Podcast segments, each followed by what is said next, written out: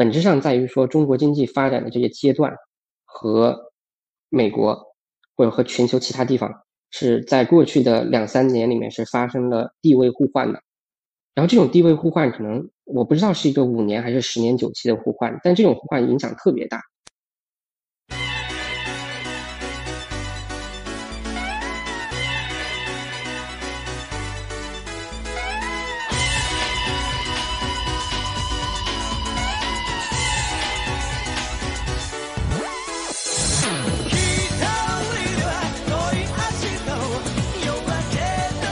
哎，你你你你想买那个？你看了 Vision Pro 的那些东西吗？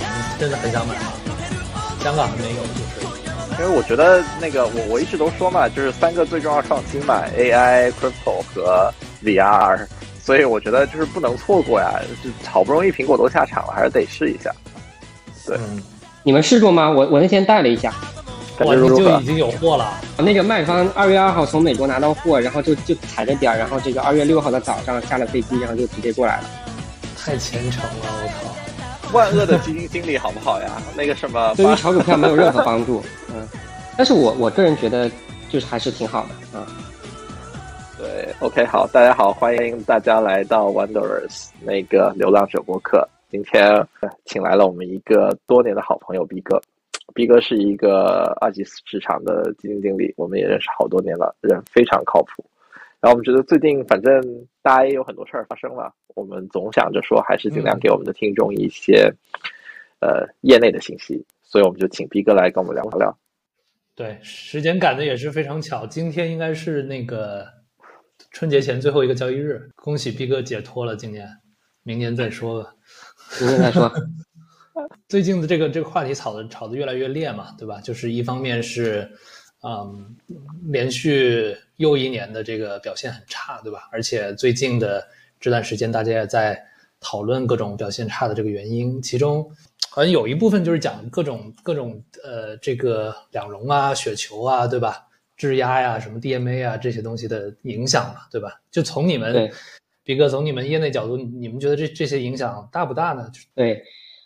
我我因为我自己不做量化，但是说实话，量化是今年可能市场波动一个极其大的这个助推者吧，或者说主主要的这个呃推动力量吧，啊，所以实际上就是，嗯，他们的很多量化基金的做法，以及说他们这个做法在当前这个情况下所产生的连带的反应，以及很多这个不明所以的这个主动的这些。管理人去跟风做的一些交易，实际上我觉得基本上解释了今年以来就是市场波动的至少呃绝大部分吧。我觉得就是从从从直接的这个股价的这个波动角度来讲的话，解释了绝大部分，还是挺厉害的。我觉得某种程度上已经已经接近，就是说虽然每次表现情况不一样，但是实际上已经接近一五年的那种。呃，那种表现了，对，就 deleveraging 减杠杆那个散性结构。对对对。对，因为因为一五年的话，你看是很多这个这个所谓的量化，那个时候的量化很很很粗糙啊，对吧？其实就是买一堆小股票，然后呃空沪深三百的股指，对吧？然后呢说我叫量化，实际上是做了很大的风格的偏漂移嘛。然后后面这个呃因为这个这个配资那个事情一出来之后，大家抢着平仓，对吧？然后你小股票卖不出去。然后那个时候国家队又救呃三百的这些大股票，那就造成了非常大的这种流动性的危机。这次实际上也是一样的，对吧？本质上来讲是很多量化基金买了很多呃微盘股，对吧？大家看那个万德微盘股指数买了很多微盘股，然后呢空了五百或者一千的期货啊，或者是直接融了五百的券，然后的话呢这个也是做了类似的这种所谓阿尔法结构，对吧？然后呃。遇到了一些这个也是被挤爆的这种事情，然后就产生了这么剧烈的反应。只不过呢，这次挤爆他们的呢，可能不是这个配资，也不是两融，也不是股权质押。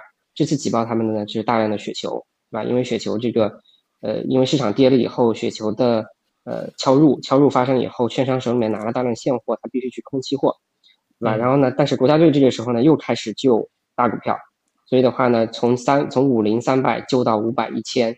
啊，然后这个时候这些呃这些人拿了空头，对吧？然后就就就就就被挤爆了，然后就嗯，其实每次的这个成因都是差不多的，但是它确实给这些市场造成的影响都是真的是特别特别的大啊。我我稍微打断一下，空头被挤爆，那意味着其实是一个上涨的动力，是吗？你你是在解释过去三天是吗？对，因为这一次的量化的影响，它是分了好几个阶段和好几个层次的。最开始是这个，呃，因为大家不管是什么原因吧，啊，对市场很悲观，对吧？然后呢，大家拼命去买红利，啊，然后呢，这个，呃，那那个时候红利表现好的时候，大家如果有有印象，红利表现好的时候，去年底啊，跟微盘股是一起在涨，就那个时候的量化其实做的是很舒服的。啊，因为呃大家都去买大股票，然后空一千，对吧？然后呢，微盘股是在买最小的股票，然后空五百，空一千，其实那个时候是很爽的。后面的话呢，就是因为今年年初来了以后，就大家所有人都在都在跌，对吧？然后呢，雪球开始被迫敲入，敲入之后呢，然后就这个这个这个就就呃，你看到那几天应该是一百呃一千跟五百的期货，应该是近月合约可能都有两三百个 BP 的贴水。就是实际上就是买入被迫敲入现货之后要去空期货去平仓，所以那几天呢，其实还就这些这一波的 DMA 的基金还是 OK 的，也没有表现特别差。但是到后面实际上是市场流动性整体呃不足了以后，然后在这个过程里面，其实呃所谓的这种外部的增量资金，它其实大量的申购这些呃五零三百这些大股票，那你很多场内资金一看到说，哎这大股票表现特别好。我现在又不能呃，因为有一些交易的限制嘛，对吧？然后我又不能去进减仓，那我就只能把自己呃手里面的各种各样的大呃小股票全卖掉，然后呢去呃买这些五零和三百。那这样的话，你就呃这种连带的反应，实际上就会让很多这个小盘股开始下跌，对吧？小盘股开始下跌之后，你发现量化这个时候它就没有这些所谓做阿尔法的量化，它就没有阿尔法了。它它它相反是说，随着国家队开始救五百期货。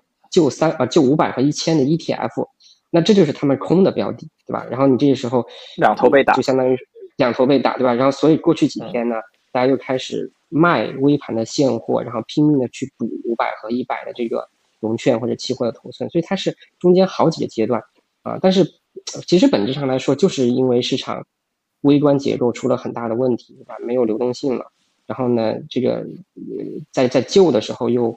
又救一边不救另外一边，对吧？那那你现在这个市场比以前分层分的很厉害啊，以前只有大小之分，现在有五零三百，这是一波人，对吧？然后这个一千和五百这是一波人，然后微盘又是一波人，你中间来来回回折腾，就就反正先杀 A 再杀 B 再杀 C，反正就是轮着来啊。我我我有一个前置的问题，我觉得还挺有意思的，为什么他们的策略选择的是先空你说的各种各样的五零三百之类这些指数？然后完了之后再去做多微盘股，是不是因为那个呃五五零三百的那个流动性比较好？然后完了之后微盘股市值比较小，他们比较好操控，所以从这个角度来讲，他们的阿尔法就是从这里面出来的，可以这么理解对吧？对，实际上是的，实际上是的，对，就是你就想一五年的情况是我们大家都拼命去买这个科技对吧？买重组，呃，就是一些小的，然后这些股票，然后去空三百，对吧？但那个时候只有。大小之分，现在的话呢，就发现可能你多小股票空三百已经不是一个很很好的交易了，啊，就是因为五百里面的这些股票可能表现也不咋地，所以大家就进一步的下沉。微盘股指数实际上就是就是市值最小的那一那一群，那这个指数其实很有意思，就是你当你市值涨上去以后，它就会被踢出这个指数。然后这些人就会再去买一堆市值更小的这个这个这个股票，它本质上来说是因为你 A 股不能做空也好，或者说你只要有人买，它就一定会涨，对吧？它它其实包括有壳价值啊什么之类的，就就很多这个成因在里面。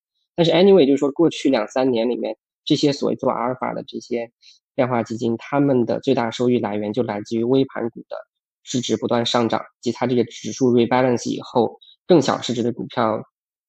呃，继续去长大，对吧？然后呢，去空这些看起来是这个呃中型股票或者中小股票的这个指数五百和一千，这么做出来。这个，那它这个听起来很无脑啊，而且其实是一个相对来讲系统性不断重复的东西，但它只是在做资金面的博弈，同时其实它也并不市场中心，它只是一个资金层面的博弈。对，所以我觉得它本质上跟一五年那一波的所谓量化基金是是类似的，只不过就是说你其实你，但是你拉出去来看的话，这个微盘指数在过去一段时间确实是跑赢了很多的啊。嗯，我觉得这个这个无论怎么样吧，就是说它在过去三年是一个很有效的策略。上次我跟毕哥吃饭的时候还在聊呢，就去年的这个微盘的整个这个效应是非常好的，就因为还有很多行，其实它原来很多这个公司的，你不管说相对估值还是绝对估值，都还是挺低的。然后你讲一讲呢，就是各种科技创新的这个故事也能也能靠上，对吧？所以其实炒起来还是有点道理的。按按照你刚刚讲的剧本推演，那这几天五零或者三百被拉起来了以后。这些微盘股其实会面临所有的量化想要去减仓，因为他们一方面要平多头，另外一方面其实空头他们也要逐渐减仓才能平衡，那他们就会暴跌。对，实际上就是呀，因为你看那个微盘股指数最高回撤了百分之四十六，就大概在一个多月的时间里面，这个指数跌了百分之几乎腰斩，对吧？然后呢，触发这件事情的最大因素在于前两天，呃，这个监管决定把融券这件事情停掉，就是你不能再。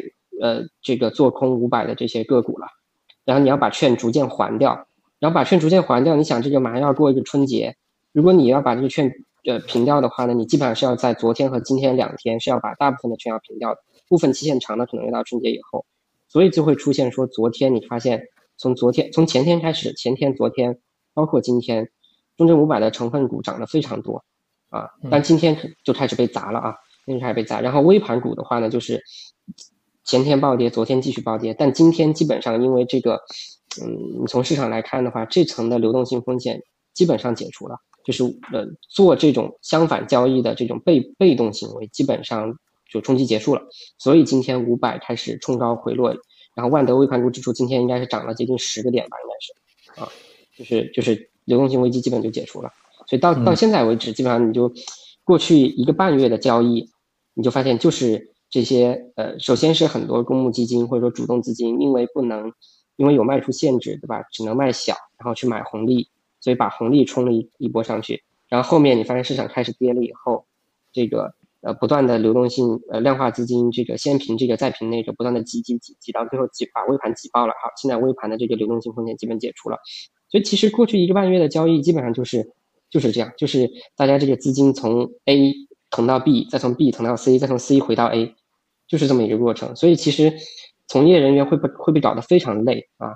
就是你你只要中间呃，你要是死扛着不动也行，反正就基本就回来了，对吧？你中间但凡动错一次，就就对心态影响非常大。这就是过去一段时间发生的事情，从微观结构的角度来讲发生的事情。对，这里面是不是反映了一个嗯，从最开始到现在对这种创新的东西也好，或者衍生品的东西也好，就管得特别的紧，保护特别紧。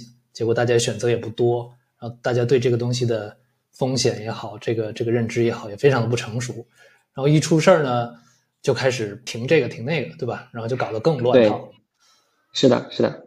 就昨天有一个文章流出来，我不知道你们看到没有啊？就是那个叫首山资本的啊，他发了一个东西，就说从华尔街回来，对吧？开了一个量化的，开了个私募，然后呢，这个。呃，用了一些衍生品做的也很好，然后呢，真正风险出来的时候，想要平仓的时候平不掉了，是吧？其实就是我们，你这个怎么说呢？就是反正各层都有，就是你从业者呢，你可能对这些极端情情况的了解也不够，啊，量化的从业者都了解不够，更不要说我们很多主动的这个从业者了，这个都以为这个股票下跌或者上涨是是可能有什么信息出来的，实际上其实根本就只是资金行为，对吧？然后呢，监管呢可能在这个里面。需要去采取一些举措，对吧？虽然这个举措可能对市场的出清和这个流动性风险的解除无益，对吧？但是这些事情就是在发生了，反正就是中间有很多断点，我觉得这个是而且挺麻烦的一件事情啊。而且监管其实很多时候也是在面对普通股民给的这个压力啊。没错，普通股民对这个东西又不又不太了解。你比如说之前停这个，或者或者说管雪球这件事儿也好，或者说管这个啊转融券或者融券这件事情。其实从我们的角度看来，或者说从全球的市场看来，都是特别正常的这个事情。转融券嘛，对不对？不就是自己自己手里有票嘛，对吧？然后借出去嘛，就特别正常，连散户都可以做这件事情。对啊，然后就很多时候这个，但大家就觉得，哎，只要你是使得这个股票有理由去下降的，那你就是有原原罪，对吧？没错，没错，没错，就是要抓坏人嘛，对吧？就是你现你其实现在看，除了二级市场之外，到处都在抓坏人，对吧？啊，房地产也在抓坏人，对吧？游戏也在抓坏人，对吧？到处都在抓坏人。对对，但雪球这个东西就就我觉得就更神神奇了，作为一个这个增加收益的这个手段，但其实大家对它并不是特别的这个这个了解啊。没错，这这个其实其实刚才那个 Jason 说了个事儿啊，就是他他提到一点，就是说这个其实看起来是个很就是不是很 neutral 的这个策略，然后呢听起来也很简单很粗暴，对吧？但是它就表现的很好。我觉得这个这个事情就是恰恰反映了说这个系统的复杂性。就是你本来一个系统，你当中如果出现 A 工具，你需要有个负反馈机制。当 A 工具比较大的时候，需要有个 B 工具去去怎么讲？就是说，当 A 工具比较大的时候，需要有个 B 工具去套它套 A 的力，然后才能把这个过程，对吧？才能把这个过程就是做的整个系统是完善的。但是我们现在呢，就是当你有了 A 工具之后，你发现可能没有 B 工具去套这个力，A 就会越做越大，直直到把这个系统搞崩。然后在应对 A 风险的时候，又没有相应的其他的东西去。去保证市场的正常出清，所以这是个蛮复杂的东西。就我们可能从一开始就缺了一条腿，然后然后中间就出了很多来来回回，每每每过几年都会出现一些这样的问题。嗯，对，比如说你像雪球这种东西，它天然是就是一个一个这个互相的这种工具嘛，就是有有这种对冲、有保险的这个这个这个作用。很多你像境外的这市场也有很多这种小的这种策略也好，也经常会爆，对吧？但大家对它的认认知比较充分，风控做的比较好。啊，知道不会都都去干这个事情。对，其实其实应该是说，在在雪球做大到这么久以前，对吧？做他做到这么大以前，本来应该有一些工具去套雪球的利，让雪球赚不了这么多钱。我觉得应该是有这样一个东西存在，但是我们可能没有啊。嗯，对，就雪球对对于对手方来说是太舒服了，对吧？对，没错，没错，对吧？就是一个一个这么这么这么好的一个保险，对吧？而且这个。筹码盘都是所有人都能看见的，你什么时候要跌破哪个点，所以所有人在市场里面人都知道，但是股民却不知道，要上杠杆去买。哎，我觉得所所有的衍生产品一旦成为就是某一个 trade 成为街上最怎么说最 popular 的一个 trade 的时候，呃，一定都是问题啊。就是其其实不只是这个，不不不一定衍生品，但但但包括其实任何一个。呃，我觉得金融市场不就是这样嘛？把所有的贪婪和恐惧都放到最大，然后贪婪最最恐慌的，就是最厉害的那个时刻，其实做它的反向操作是基本上是是可以赚钱的。零八年的美国的 MBS 对吧？那个到后就是什么零零年的 dot com，其实都都差不多吧。但现在的问题就是我我们的管制还是管的特对，没错没错，管的特别紧，你没有相应的对冲工具，就就非常不成熟。你有一个东西像。像逼哥刚才说的，你有一一个跟它相对应的这种东西，它就出不来，对吧？还要审批，对吧？甚至最简单的这个做空都都都都是管制的很严。是的，是的，就是你想，如就是 Jason 刚才说的那一点，就是任何的这种贪婪、恐惧都会带，就就都会带来市场的极端的这种情况，然后再反馈、再负反馈回来，对吧？这是一个很正常的过程。但我觉得我们现在讨论的很多问题，它的。它的关键就恰恰在于说，这个出清的过程很不顺畅，它中间有很多阻碍，所以造成了很多其实你原来根本想不到的问题啊。我觉得就是，呃，至少我觉得过去一段时间发生的事情是，它的它的很多就是问题是在中间那个堵点上面，而不是在这个负反馈机制本身上面。如果我们的市场能够呃有足够的做空的机制，对吧？那也许微盘股根本就涨不了这么多。它也不会出现这样一种就是极致的策略，对吧？如果说在出清的过程里面，每个人能够自由的交易，也许我们会发现一个非常吓人的某一天的这种跌幅。但是也许那个跌幅完了之后，就就所有事情都恢复正常了，对吧？但我觉得就是，嗯，虽然微盘股的流动性危机可能看今天的涨幅基本解决了，但是这么多的就是微观结构层面的筹码，可能微微盘股以外的很多东西，它到现在还是没有出清。我觉得这才是一个。就是可能会持续很长时间的一个过程啊！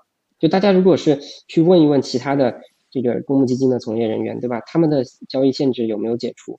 那那这个事情还会带来什么样的问题，对吧？这个这个是挺让人头疼的事情啊！包括我们的逼哥，对吧？就当年咱们几个都还都还小的时候，对吧？逼哥是多么一个阳春白雪的人。多么有理想主义的人，每次我跟他聊这个，就觉得他经过了这么多年毒打以后，不像一股低头。这个市场本本身是不能说它不对或者怎么样，对吧？啊，我这里几年认知到的一个一个点就是每个市场，然后每个国家的资产吧，它都有它自己的独特的特性啊。如果你玩得转，你就你就好好玩，对吧？但是你不要硬拿你自己的那一套去去去照搬，对吧？去去非得让它是符合你的这个逻辑。前几天我看我看是谁啊？是吴仁浩还是谁总总结了一个点？哎，我觉得还挺挺对的。A 股、港股，然后中概，然后呃美股大盘这四个不同类型的这个资产市场，他们分别是多快好省，四种不同的特色。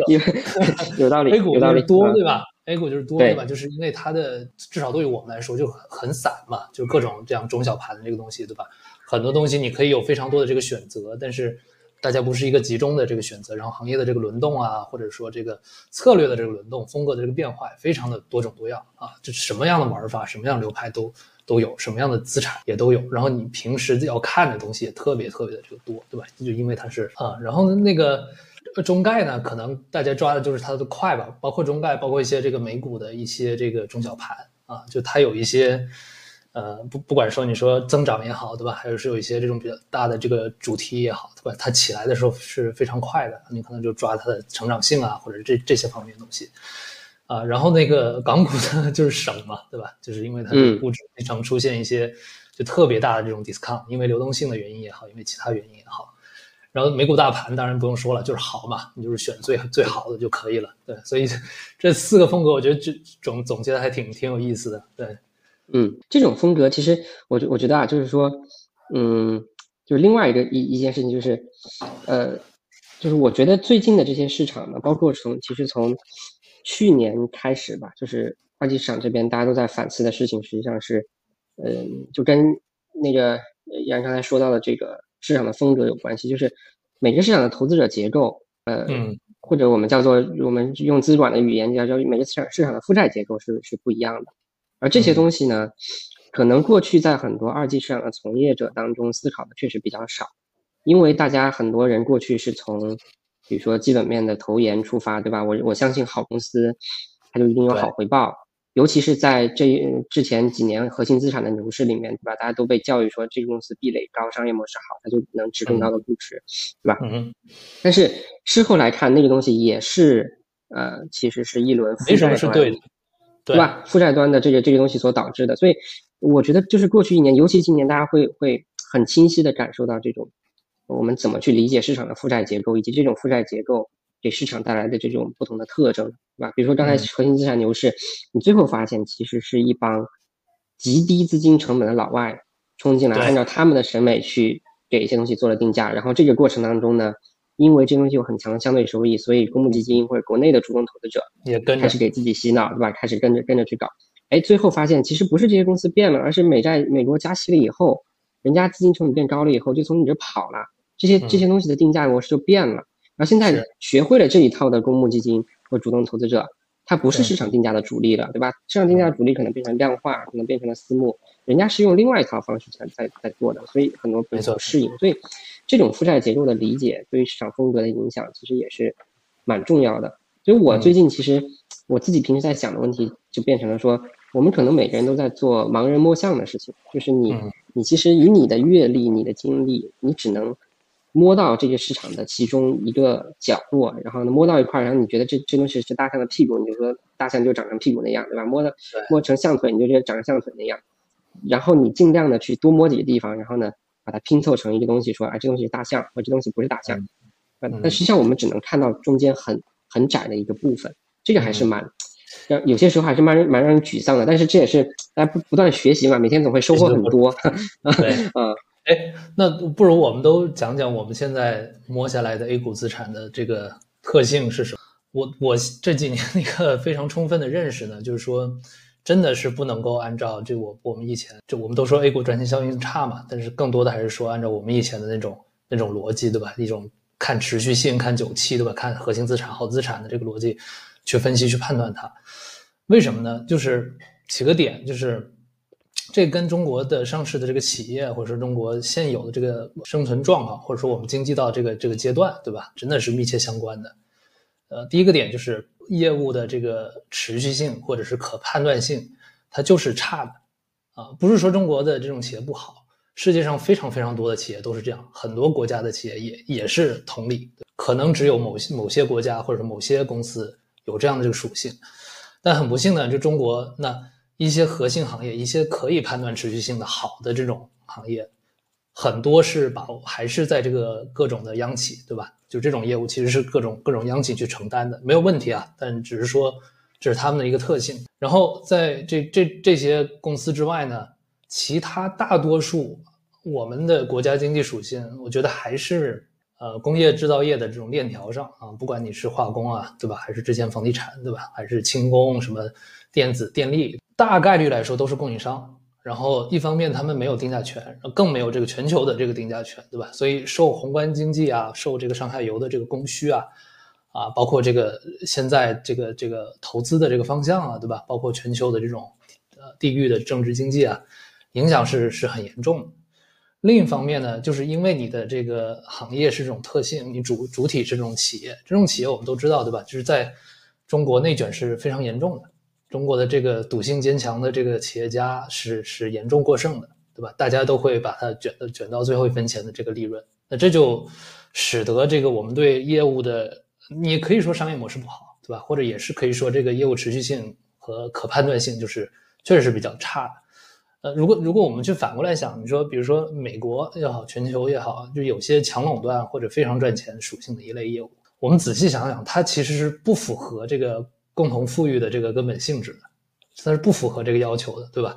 所以在我们国家，要不然就是，哎，这就应该是央企来做嘛，对吧？那要不然就是，哎，剩下的大家给他跑两年，就就是人民也不满意，监管也不满意，对吧？就是总有各种方式让他去，就不要不要做这种垄断的这个事情。然后另外一类呢，在在美国这种长线表现比较好的这个所谓的这 compounder 这种类型的股票，对吧？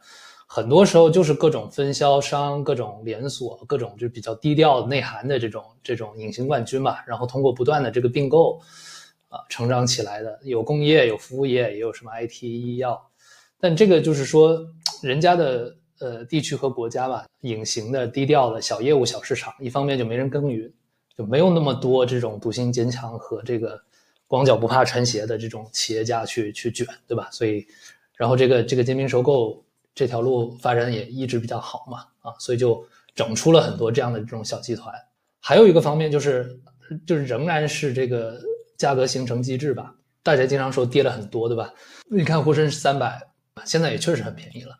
但是如果你看中证一千、中证两千，其实仍然，你考虑它的这个业务性质，对吧？或者说这个这个发展未来的这个属性、成长性，它还是很贵的啊。中证两千现在是市盈率是。平均是五五五十倍吧，啊，中证一千也是接近三十倍，所以仍然是很贵。那我们没有做空机制啊，对吧？所以这些东西炒上去以后就就就下不来啊，这个赚钱效应是很差的。那个，我讲两句我的想法。你这说说说实话，可能我是我们三个人当中唯一一个完全没有 A 股参会的人，呃，受限于各种各样的原因吧。恭喜你，恭喜你。但但但我没没有我我因因为其实嗯应该也有一些听众也都知道吧，我其实在做那个一个股票基金跟数字货币相关的，那基本上其实也是炒美股和港股，因为有各种各样这种业务的公司，其实在美股港股上市，好过去一年收益其实蛮好的，我们也大幅的跑赢了指数。我自己有个体会就是，其实今天决定就是定价权其实是有一个很大的转移的。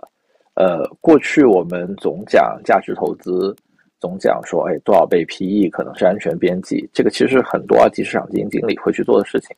那刚刚其实听 B 哥在讲，我其实深刻体会到定价权其实是在改变的。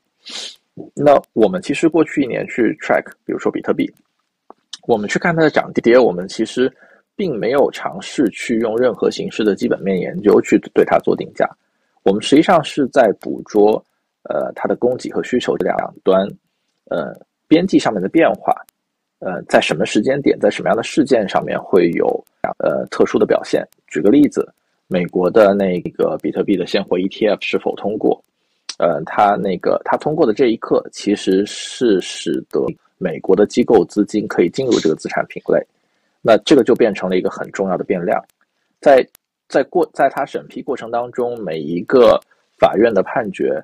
每一次那个主要申主体申请机构 BlackRock，他们取得的进展都对于币价本身有了一个很好的正面的影响，所以，呃，这个反正至少在过去的一年多的时间里面，那个我们发现，对于最后取得好的成绩，做这样子的分析其实是很有意义的。呃，所以我其实是在想，是不是因为今天美联储扮演了一个特别特别重要的角色，在分配资金上面，所以其实使得资金的成本在短时间内是会有极大的变化的，导致整个金融市场的定价权重新发生了一次大的转移。这是我刚刚其实在想的问题。那如果沿着这套逻辑，我们去解析今天的 A 股本身。为什么会表现得更好或者更差？我其实是会觉得边际上面外资的进出其实是有很大的影响的，因为池子里面的水一旦在慢慢的抽走，其实是对整个市场是不好的。这个是我就是刚刚一边聊一边想到的东西。我顺着 Jason 这个这个这个东西说啊，就是如果你买的是中国石油，你会觉得今天 A 股市场不好吗？其实它非常好。你看一下中国石油过去几年每年都是正收益，就是就是其实很好，对吧？所以我我我我自己理解就是说，嗯，A 股其实是一个蛮复杂，就是说特别特别特别多样化的市场。没错。然后我们去对，然后我我自己就是现在经历过这么毒打之后，我至少会从负债和资产端都都去思考这个事儿。就其实刚才我觉得。依然说到的基本是资产端的事儿，然后 Jason 说到的是这个负债端的事儿。我觉得就是每个阶段它可能确实有自己的这个主导的这个负债的力量，对吧？然后呢，这种力量，他的呃思路和他所看问题的视角，对吧？然后呢，能不能和现在这个市场上面其他人的这种久期和方法论匹配起来？依然刚才讲到的这个对于中国经济的这个看法，其实是特别典型的这种外资的这这种视角，对吧？然后这些人就像这层上，这些人跑了，那这一类的股票和这一类投资久期的股票，啊，那实际上就是大家过去特别习惯的这一套基本面的趋势投资，对吧？它它其实就我就就就会失效啊。那那那相相应的就另外一波人，另外一波九七的人，他如果真的就是炒炒短线的，或者是做做量化什么之类的，他可能就会进来，他就很觉得这个市场很舒服啊。我觉得这是负债端的事儿，但是我觉得就是我越来越觉得就是说。呃，我们去谈论 A 股市场的时候，我们所遇到的问题，可能不仅仅是这个负债端的这种变化这么简单，因为所有的负债必须跟资产匹配起来。就就像我刚才问的问题，如果你是一个买中石油的人，其实你不管你是什么样的投资者，你就算是老外，你哪怕是买中石油，你在这个市场你会活得非常舒服。所以其实问题的核心变到了资产端，为什么会有中石油这样的企业出来？为什么这样的股票就是表现好？然后呢，呃，刚才依然讲到了很多。呃，这个分配方面的问题，嗯，共同富裕啊什么之类，央企去承担呃责任啊，我觉得这个事情，嗯，在我看来是个表象，就是说我我我觉得更大的问题在于说，呃，当然这个事情我也不确定到底我这个总结的我这个盲人摸象这个对不对，但是我越来越强的感觉是说，本质上在于说中国经济发展的这些阶段和美国或者和全球其他地方。是在过去的两三年里面是发生了地位互换的，然后这种地位互换可能我不知道是一个五年还是十年九期的互换，但这种互换影响特别大。我觉得我们可以回想一下，就是过去十五年中国经济是什么呢？就是大家觉得人口结构特别健康，房地产只涨不跌，或者说只要跌了，你稍微降一点息，它就可以拉起来。然后呢，中国的制造业只要生产出东西之后，全球都会买，对吧？然后呢？过去十五年，可能美国的状态是它的利率不停的在降，为什么呢？因为它要去消化次贷危机之后这些居民去杠杆的这些这些问题。所以你想想，就是过去十几年你的投资范式就是，你只要在中国找 EPS 的增长，用美国或者全球其他地方便宜的钱去给它定价就可以了。这个事儿特别简单，对吧？那你想想，我们过去几年的核心资产，不管是消费还是互联网。还是医药，还是半导体、新能源，是不是都是在讲一个赚中国的 EPS 增长和美国贴现率的这么一个故事，对吧？这个这也是我们习惯，不管是做一，我相信你们原来做一级的时候也是习惯这一套思路，对吧？然后这套思路现在彻底变了，变的原因是什么？你现在去看看美国的人口结构，那不要太健康，对吧？这么多移民进来，美国的人口结构老龄化的问题一点都没有。美国的购房者的意愿在不停的增加，所以现在的美国它可能变成了一个经济易上难下的这种这种状态，就是你看它它现在短周期有些问题，也许一降息马上又又又又飙起来了，而我们现在遇到的问题就是。你现在大家讲先立后破，对吧？你立的东西立不起来呀，立的东西全很多产能过剩呀，所以你可能会看到说，可能很长一段时间之之内，美国的利率下不来，美国的通胀下不来，所以美国贴现率的逻辑就不存在了。它的它的资金成本很高呀，对吧？你现在我凭什么要去买你其他国家的这种十个点的增长？我现在光买美债就有四个点的收益率的票息，然后更何况美债利率还可能会会会略有下降，对吧？所以这个逻辑就变成了说我们。是不是要去找全球的 EPS 和中国的贴现率？因为中国贴现率有可能会不停的往下走啊。呃，我们现在二点几的贴现率也许是一个高点，对吧？我们贴现率要往下走，然后，那你所习惯的所有这些资产，它的逻辑都不对。你只能找中国贴现率和全球需求的资产，这就是中国石油，对吧？因为老外是不会买中国石油的，只有中国人自己。拿就中国人自己拿着中石油的贴那股息率和中国的十年期国债去比，这个时候他会去买一个高股息，对对吧？他会去买高股息，然后呢，微盘股也是在这种情况下出来的，所以其实这个逻辑就会可能会变成全球 EPS 和中国贴现率，那我们自己熟悉的所有框架都不对。对，因为最后这这些 EPS 的这个，我我原来想的这个这个逻辑，它最后没有兑现嘛，对吧？你要万一它真的兑现了，对吧？哪怕负债端有点问题，这个这个国外的钱走了，中国的钱也敢买，最后没有没有兑现这个事情，所以我对我们也不不敢 follow 这个逻辑了。对，你想以前以前当你的白酒新能源是每年三十个点增长的时候，我的资金成本是那时候的美债也许是零，然后现在变成了我的你你这边可能是一个负增长，或者是五个点的增长，十个点的增长。对吧？然后我这边资金成本是五，对吧？你这个时候就就逻辑就彻底变了。所以我觉得就是回到 Jason 刚才说的那个那个问题，就是资金撤出中国这个事情已经在发生，对吧？我们看到北向的资金每天都在就是这这段时间持续的往外走，但是这个事情它可能只是整个事情的一个一面对吧？硬币的另外一面是我们的经济发展的阶段已经彻底的扭转了。这个扭转之后，使得我们的投资范式都要发生变化。当年这个资产负债表的这房价见顶之后，资产负债表的问题，可能美国人花了六年的时间解决，日本人花了更长的时间。我们我们要花多长时间，我也不知道。但是在这个过程里面，可能范式都会变。这个这个是我觉得是现在我们看到的资产端的这个这个这个这个故事啊。那在这个故事下面，你能做的事情可能就不是去找。白酒吧找新能源，找这些景气，找这些增长了，对吧？你要找的东西可能就是适合中国贴现率的东西，要不然你就像日本当年那样，你去买海外资产，对吧？就这这个没有没有没有选择的，这这个这个怎么说？这这都是很客观存在的经济的发展阶段的问题，那你怎么去应对的问题？所以其实听下来，那个拼多多、字节跳动这种中国企业往外走的逻辑，既顺应了你讲的大潮，而且还利用了先进的生产力、便宜的贴息。呃，贴贴贴贴现率，对吧？他们是完全符合的。那我我觉得，我觉得关键是说，他们有没有被老外当做中国公司，对吧？你如果是被当做中国公司，你贴现率又又又要往上走大截。对我我就怀疑，虽然刚才讲的我都很认同，对吧？比如说现在的高股息策略，我们一会儿也可以讲一讲，我觉得还是挺挺对的，挺好的。但是你难保过一两年这个范式会不会又改了？有可能，有可能，对吧？有很很多其他的这个因素，或或者说这本身也没什么问题，但是你跑跑输别人很严重，对吧？对，对。其实其实我觉得现在大家纠结的地方，或者说大家现在之所以很难受的地方，就是你发现资产端和负债端都处在一个大变局的这个这个时代。哎，就是有有些事情可能可对，有些事情可能十年之后你会看很清晰，特尤其资产端的问题，对吧？你可能十年之后看很很清晰，你现在身在其中。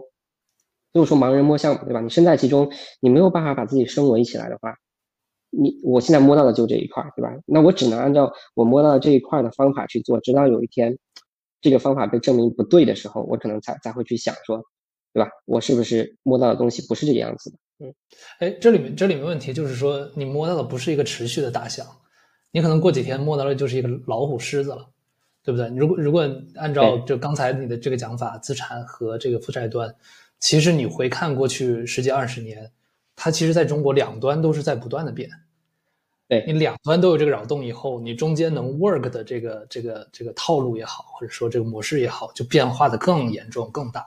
对对，这就是为什么，这就是为什么你看中 A 股的公募基金经理，基本上很少有人能连续三年或者怎么样一个范式牛的，对吧？就是就是因为这样，因为一直在变。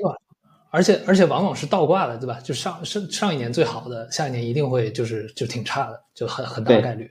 我之前看过一个很很变态的统计，对吧？就是说中国如果，但这个区间可能跟现在不太一样了，但是也是很长期的。就中国，你每天能每年能选到中位数的这股票，就百分之五十表现的那个股票，长期来讲，你的复合收益率也还可以的，也还是有七个点甚至更多的这个这个收益率的。哎，但是如果你再变好一点，每年能多选到百分之四十，对吧？那你就是十五了，你的复合收益率就是十五，这是一个在公募基金里面也是一个非常牛的一个一个收益率了。如果你你你到前百分之十，你其实是开挂的，对吧？就百分之六七十年收益，但这讲这个意义也不大。但一个很关键的问题就是说，大多数人是选不到这个中位数的。就你一旦你的那个方法论坚持的久一点，你你坚持的两三年。你其实很容易就跑到后面去了，啊，再加上有些追涨杀跌的这个心理因素，就就更完蛋。所以就我我自己的亲身感感受就是说，这盲人摸象摸了这么多年，就总感觉每年的这个这个方法方法论都得都得调整，都得换。然后然后另一个另一个就是之前不是有那个统计嘛，都是说这个中中国的这么多年表现最好的二十五家公司创造了多少财富增长？剩下所有公司合计起来创造的净增长为零，所以就只有百分之零点五的这公司是是有意义的，对吧？这跟其美国啊其他的不一样。然后我看了一下呢，就有有同样这个属性的全球，也就是韩国。韩国真的是很像的。原来我我我有一次看一个韩国的这个综艺节目，有一集是他们不能查那个手机，他们在模拟过去几十年韩国的股市来炒股。那真的是每一每一年都有一个行业轮动，就是有钢铁、有电子、什么造船，后来有什么娱乐、消费、互联网，就每一年都不一样，就这跟中国真是太像。嗯，有意思。这毕哥，你有没有觉得会不会这次包括我们经济整体有转型嘛，对吧？包括大家也刚才意识到你的这个接下来这个大变局，对吧？负债端，然后资产端。是不是接下来的整个市场的偏好和审美，就真的会往高股息那边去了呢？因为听起来这个逻辑是挺对的。对，我觉得我现在觉得确实有这样的可能性。就是，呃，最近大家都在复盘嘛，就是日本的九十年代是怎么过的，对吧？这当然中间的可比性，我觉得见仁见智了。但是人家的这个高股息可能从九十年代开始就牛了七八年的时间，一直到。亚洲金融危机的时候，可能才中间中断一下，然后两两千年以后又持续的跑赢，对吧？这个这个事情，我觉得它的背后的本质肯定是说，你经济发展到这个阶段之后，对吧？高增长变少了，那换翻译过来就是说，我们的成长股的基金经理他要找到持续且高景气的成长的机会，对吧？变得更难了。那可能经济里面的很多企业家他也觉得说，我可能没有必要再每天做做这个资本开支了，然后这个。这个这个这个，我就去加大分红，对吧？这也也造成了一些高分红的土壤。我觉得确实是会会有这种情况出现的啊。然后你负债端现在有增量的，应该就是像保险呀这这一类的绝对收益投资者，对吧？他们也会有这样的倾向。嗯，所以我觉得这个事情就可能可能它会成为一个比较长时间的东西啊。然后中间你如果要证伪它，其实非常简单，就是你什么时候发现经济当中出现了一个极其牛逼的部门。对吧？比如说，呃，怎么讲这个 AI 的创新？突然间，我们大模型也搞出来了，我们的应用也出来了。也许这一波的这种浪潮会把这个事情就打断，或者说我们经济当中突然找到了一个能加杠杆的主体，然后呢，可能把我们的一些货币指标，比如 M1 啊什么之类的给带下来了。OK，这个时候也许这个过程就打断了。但是这个事情靠怎怎么去发生，怎么打断，我们目前不知道啊。所以在这个之前，也许你你你你你守着自己，对吧？守着自己。六七年的股息好像总比本金要损失掉可能要要好一些，这个是个挺无奈的事情啊。就我我自己觉得，为什么这个东西还是有点意思呢？就是说，之前我们讲的各种基金经理或者说各种的这个投资逻辑，对吧？它其实还是多多少少有一点啊风格，然后有一些信仰的这个成分在。就唯一它这个这个股息的这种策略呢，它就更更物理一些，对吧？就是你你每年都是看得见摸得着的拿得到的，对吧？除非对它它真的开始不分红了，或者说除非像刚才你说的资金资金成本提高了，对吧？这个这个机会成本提高了。但直到这个政委之前，你反正就拿着呗，对吧？就是你你买理财不是一样的买嘛，对吧？这是看得见摸得着。对我们从日本当时的情况看的话，其实这种策略本质上是一种资产荒策略，就是你的。确实就是经济当中，呃，特别好的部门变少了，对吧？这这实际上是一种资产荒策略，呃，所以它的它的反面就是当资产不再荒的时候，对吧？它它就会就会不 work 这个事情。嗯，当然就是说这个背后的，我觉得，呃呃，就是它跟所谓的 Excel 选股的最大区别在于什么呢？就是，嗯，它不是说你把股息率拉一下你就能够就赢了。它其实我觉得是是三个问题。第一个问题是说，你内心里是不是相信相信这个红利这件事情，它的土壤是是这样的，对吧？呃，有些很多成长类的基金经理他是他不相信的，对吧？他依然觉得说我们目前产业发展的阶段跟经济发展的水平、人均 GDP 等等离日本当年有很大的差距啊，这也许是一个点，对吧？你你内心里是不是真的相信它？呃，第二个问题呢是说，呃，这个就是。呃，买买对高股息的核心其实不是说去看它的股息率，而是说你这个股息背后能不能持续，对吧？这个能不能持续背后呢，其实是产业的竞争结构、企业的策略等等这些层面的问题，这还是蛮基本面的。说真的啊，然后第三呢是说，你就算是买高股息的年代，其实日本当年也出了很多就是就是业务在外面的公司，对吧？赚赚全球的钱，像刚才 Jason 说到的。呃，拼多多和和 TikTok 这种，对吧？那那那，其实我觉得，如果我们要很有追求的话，大家去找这样的公司，其实也是蛮好的，对吧？这这个我觉得也不冲突。只不过我们现在确实，你看，至少 A 股前段时间大家去愿意找出口公司，然后突然间这个你发现，特朗普在某个州胜选了之后，这些股票开始暴跌，对吧？就是 大家面临的国际环境会更复杂一些啊。就我我自己的一个感觉就是说。之前就算想用这种高股息的这个策略，至少在之前的这十来年，对吧？它其实可能没有那么的存在，可能这偶尔有一些这高速啊或者港口的这种股股票，对吧？但那个股息率说真的，对吧？和当时的资金成本比也也也不够高，也也也不是特别也不是特别高。然后有一些你觉得也是很稳定，对吧？像像之前的对吧？神华呀或者其他的石油的这种公司。当时的还有很多的这个逻辑上的这个链条、基本面上的这个东西也没那么硬，没那么存在。就比如说这个大宗资产的这个价格的这个这个波动，感觉现在有的这个这个趋势可能比之前更好预测了，对吧？当然这个展开就就比较比较详细了，对吧？为什么是的，是的，是的，价不会跌？然后包括他们自己，因为很多是央企国企嘛，对吧？他们自己的心态也好，对吧？他可能从以前的说，哎，我要追求。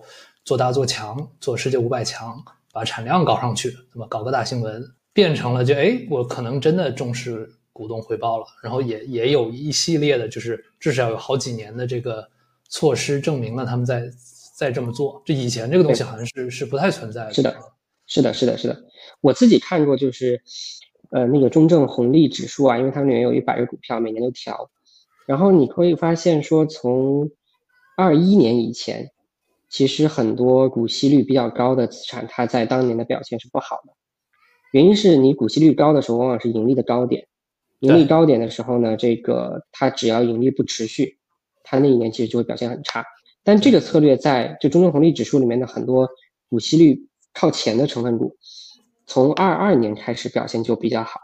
其实就是因为说，你发现那那一段在，比如说我们把一百个股票里面股息率最高的二十个拿出来，然后这二十个股票里面很有可能在二一年之前是有大概十十到十五个盈利在当年出现了大幅下滑的，嗯，那你这样的话高股息的股土壤是不存在的，对吧？然后从二二年以后，你会发现可能这二十个股票里面，呃，有只有那么五六个盈利出现了大幅下滑，那这样的话，其实你这个这种策略的表现就会好起来，对吧？但是为什么它的盈利不下滑？背后其实有很多原因和需要去分析的东西，对吧？就你刚才讲到的那些，所以我觉得这个还是蛮有意思一件事情，而且。红利，我觉得它天然的是一种特别有纪律性的投资，因为当它的股价上涨，红利股息率变低之后，其实不管是指数，指数会把它踢掉的，然后这个投资者可能也会觉得那个觉得没意思的，就就就卖了，对吧？这是个特别有纪律性的投资，它不像我们的沪深三百指数或者是上证指数，它其实是把过去一段时间，比如说表现特别好，涨得多了，市值变大了，公司拿进去，你这这个天然的就会，对吧？就就是有点顺势的这个东西。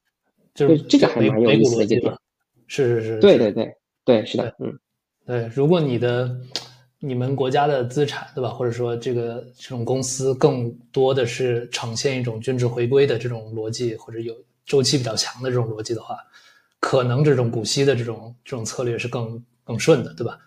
是的，是的，嗯，这这这点，反正我我我也觉得挺奇怪的，就是刚才你你讲的，就为什么突然这个股息这个红利。就持续了，反正至少这个石油嘛，我我是好好的看一下，这个也跟这个自己对海油什么也比较熟悉，所以就好好看一下，就觉得，哎，真的逻辑我完全没想到变了，对吧？前几年讲新能源讲的这么厉害，现在一出来发现，不管是煤也好，还是石油也好，对吧？就是从对这这个还挺有意思的，就是现在我刚才跟皮哥讲到这个石油和煤炭，现在可能跟比特币的那种感觉有点像，就是它的供给端是。没错，限制非常大，有点意思。对，所以它那个价格它是它是给给卡住，然后需求它又不会像你想像像我们原来想的减的那么快。是，所以我我我就一直在说嘛，我觉得今天可能以供给需求的逻辑去研究我们今天做的所有的投资，可能比起呃传统的那一套就是算 EPS 然后那个增长之类的，可能更有意义。很多时候其实因为我们我觉得一个是资金供给的需求的那个变化，其实。那个比原来更加剧烈了。然后从另外一个角度，我觉得各国的政府在于对对于供给需求的实质性的影响，有很多的政策或者各各种各样的那个国与国之间的摩擦，其实会更根本的去改变资金的供给和需求。那比比方说，就是我觉得俄罗斯的股票可能就有很大的影响，对吧？呃，就是石油其实也受那个乌战争很大的影响。就我我我觉得。这些大的事件本身带来的供给需求的变化，比起以往的，我认为可以叫做和平时代吧，那个那套逻辑其实是完全不一样的。我觉得这几年是在越演越烈的。对，在这个事儿上，嗯这一点反正我我之前还真是就没有想到，就想不到全世界转向 ESG，对吧？转向这个疫情，然后石油公司也知道未来没有了，所以他们开始看重股东回报，不去做这种盲目的开采。稍微差一点的油田都没人管了，对吧？然后包括之前那个页岩革命，对吧？就现在占比是非常高的。但页岩的那个它的一个特性就是，你开采到越后，它的成本就会越来越高嘛。越高。对，对，所以现在页岩气变成一个巨大的这个这个托底，这 fracking 变成一个巨大的托底。就只要你价格这个这个下来，然后这种页岩为主的这种的这种盆地啊，这个这个这个这个就就就要亏损，那他们就会退出。啊，退出了以后，油价又又给拖拖上来，然后包括之前你刚才讲的这个国际政治，对吧？那个俄罗斯这种就就不用说了啊，然后很多国家也也也喜欢搞这个 ESG 嘛，他们也也包括加拿大，包括有些这个还是比较有有有这个储存的这个地方，然后中东也很有意思，对吧？中东他们就说，哎，那接下来我们国家转型就就靠这个钱了，对吧？就就靠这个石油能把我们去转过去了，那我现在。固定的储量是稳定的，我千方百计的要把这个油价维持住，对吧？其实 Jason 刚才说的那个供给需求的分析框架，我觉得本质上来讲，股票也是这样的，对吧？就是你你一个股票买的人多了，它股价就会涨；卖的人多了，它股票就会跌嘛，对吧？一样的，只是说呢，过去大家花了大量的精力研究为什么对这个股票的需求会会增加，对吧？大家用了很多种，因为你从从资金到股价之间有一层传导机制，是企业的经营，对吧？就是大家会以这个为中介，然后去形成一系列的，比如说基本面分析的框架。但它最后本质上来讲，就是说，因为我相信企业经营变好了之后，会有更多人来买这些企业的股票。就本质上一直大家都在分析的是这个，沿着这这个逻辑体系去去去去做。但是你现在后来发现，因为 ESG 的原因，因为各种各样的制裁的原因。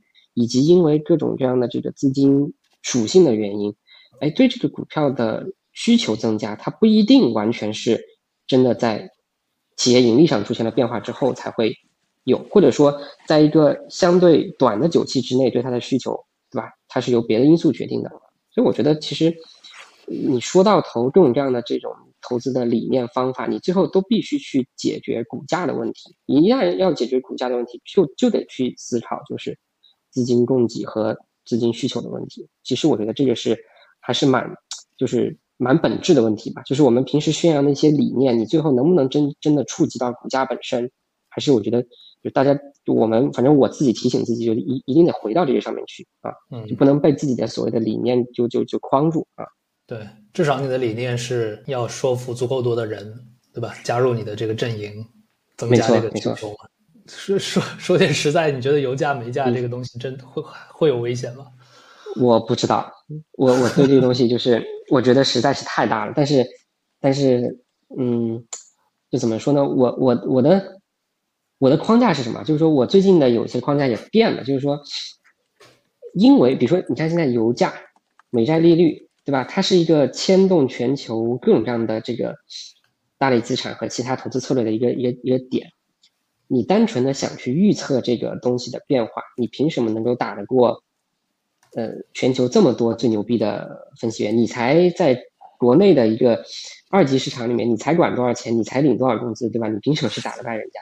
所以有另外一种思路是说，我用一个系统的方法，就是，呃，就是它它其实有些时候偏应对，但它不是说因为油价涨了我去买买石油，而是说我给出一系列的边界条件，对吧？只要这个边界条件没有破，我就应该按照某种某种路径去做。而在这个边界条件里面，我有各种各样的资产可以去观察，就是不仅是观察这个油本身，而是比如说油这个东西，假设到了某个价格，它在不同类别的其他东西上面，它的定价，呃，是不是充分的，对吧？如果是充分的，那可能我这个策略就没有什么收益，对吧？但如果不充分，我就找到这个不充分的点，它有点偏向于这种信息论、系统论的这个方向去做。那回到这个油价的话题，就是。呃，现在市场的一致预期是说，油价可能跌不破七十，或者是煤价跌不破八百，或者怎么样。那我们就找一个压力点，对吧？比如说今年的淡季，对吧？嗯，过完年之后进入到淡季了，那这个就进进入动力煤淡季了。那动力煤会不会跌破去年的低点？如果没有跌破低点，那你那个时候无论怎么样，你应该反手去可能去买一些，就是呃，可能煤炭股吧，也许吧，就是不知道啊，就是但至少它证明了说。可能煤炭的供需又经历了一次这种，呃压力测试，那它的中枢可以维持，分红可以维持，它会不会怎么样，对吧？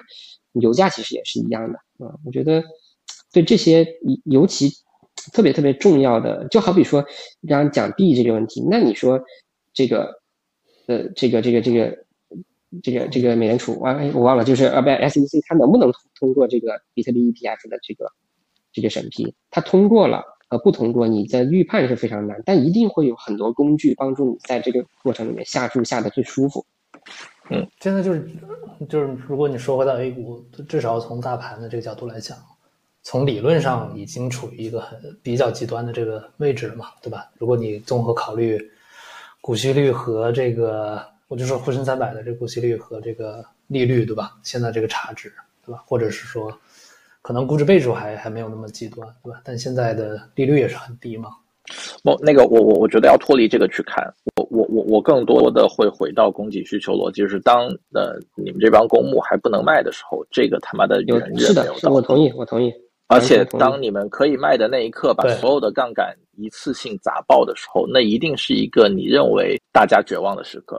这个东西我在币圈见过啊，我我觉得在 A 股也会重现。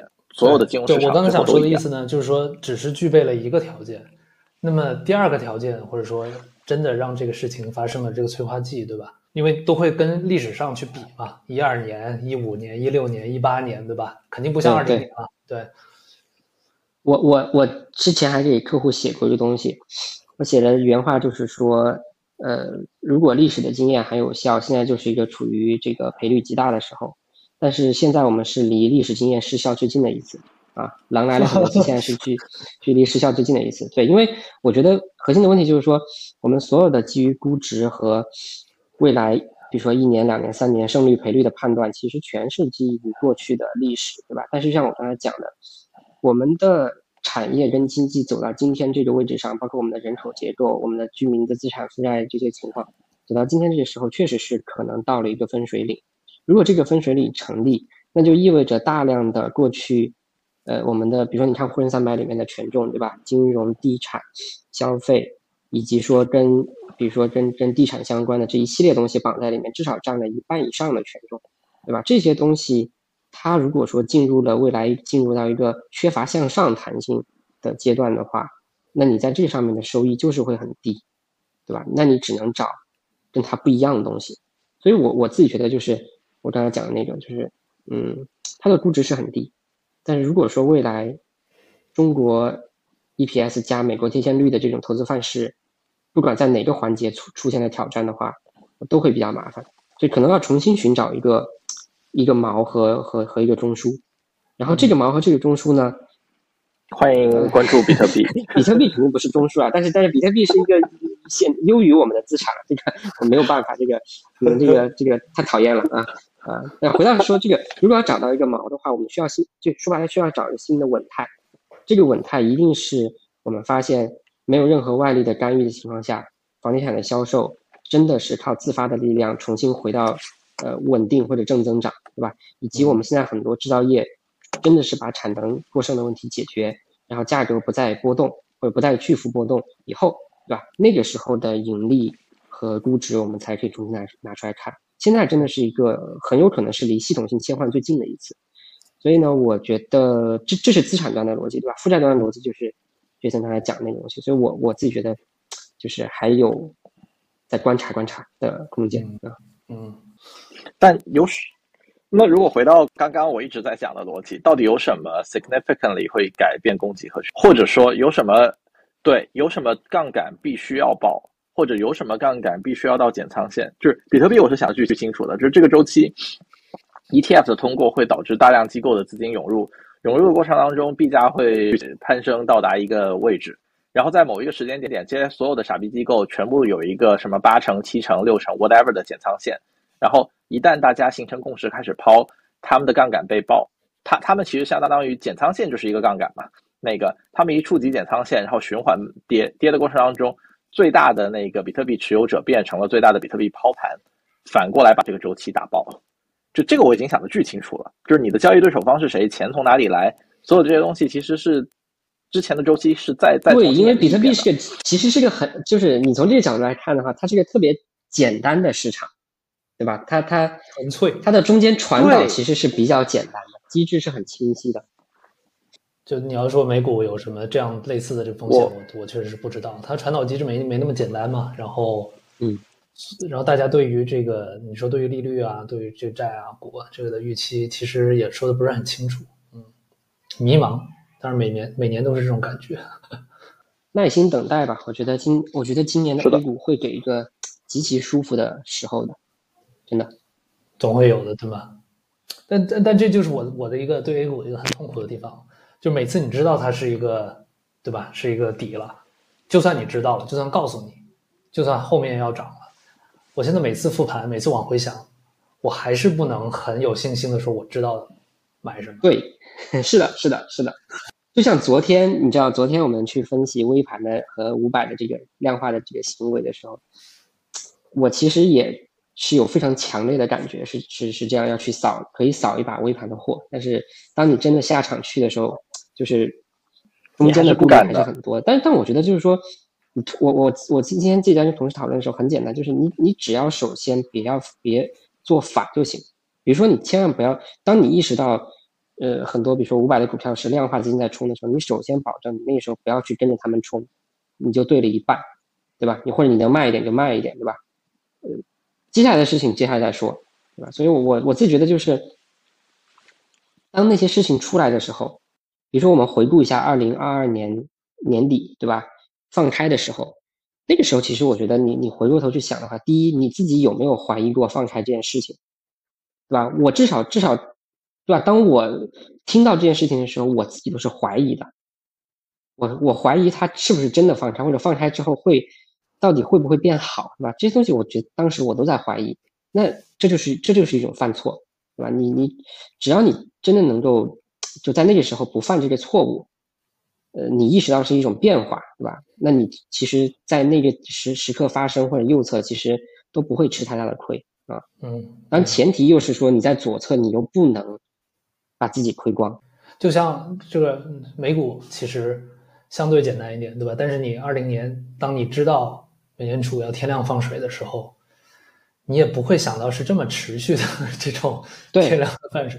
你你正常人不会想到，哎，这时候我要抄垃圾股，对吧？抄抄一些这种这个快破产的这种公司，因为你不知道啊，因为还有疫情，对吧？就也许对这个流动性是在，但是公司没了呢，对吧？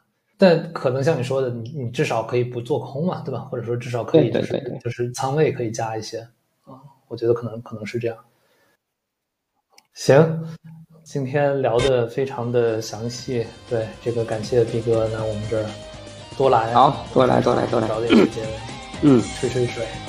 OK，提前祝大家好春节快乐，春节快乐，嗯，拜拜。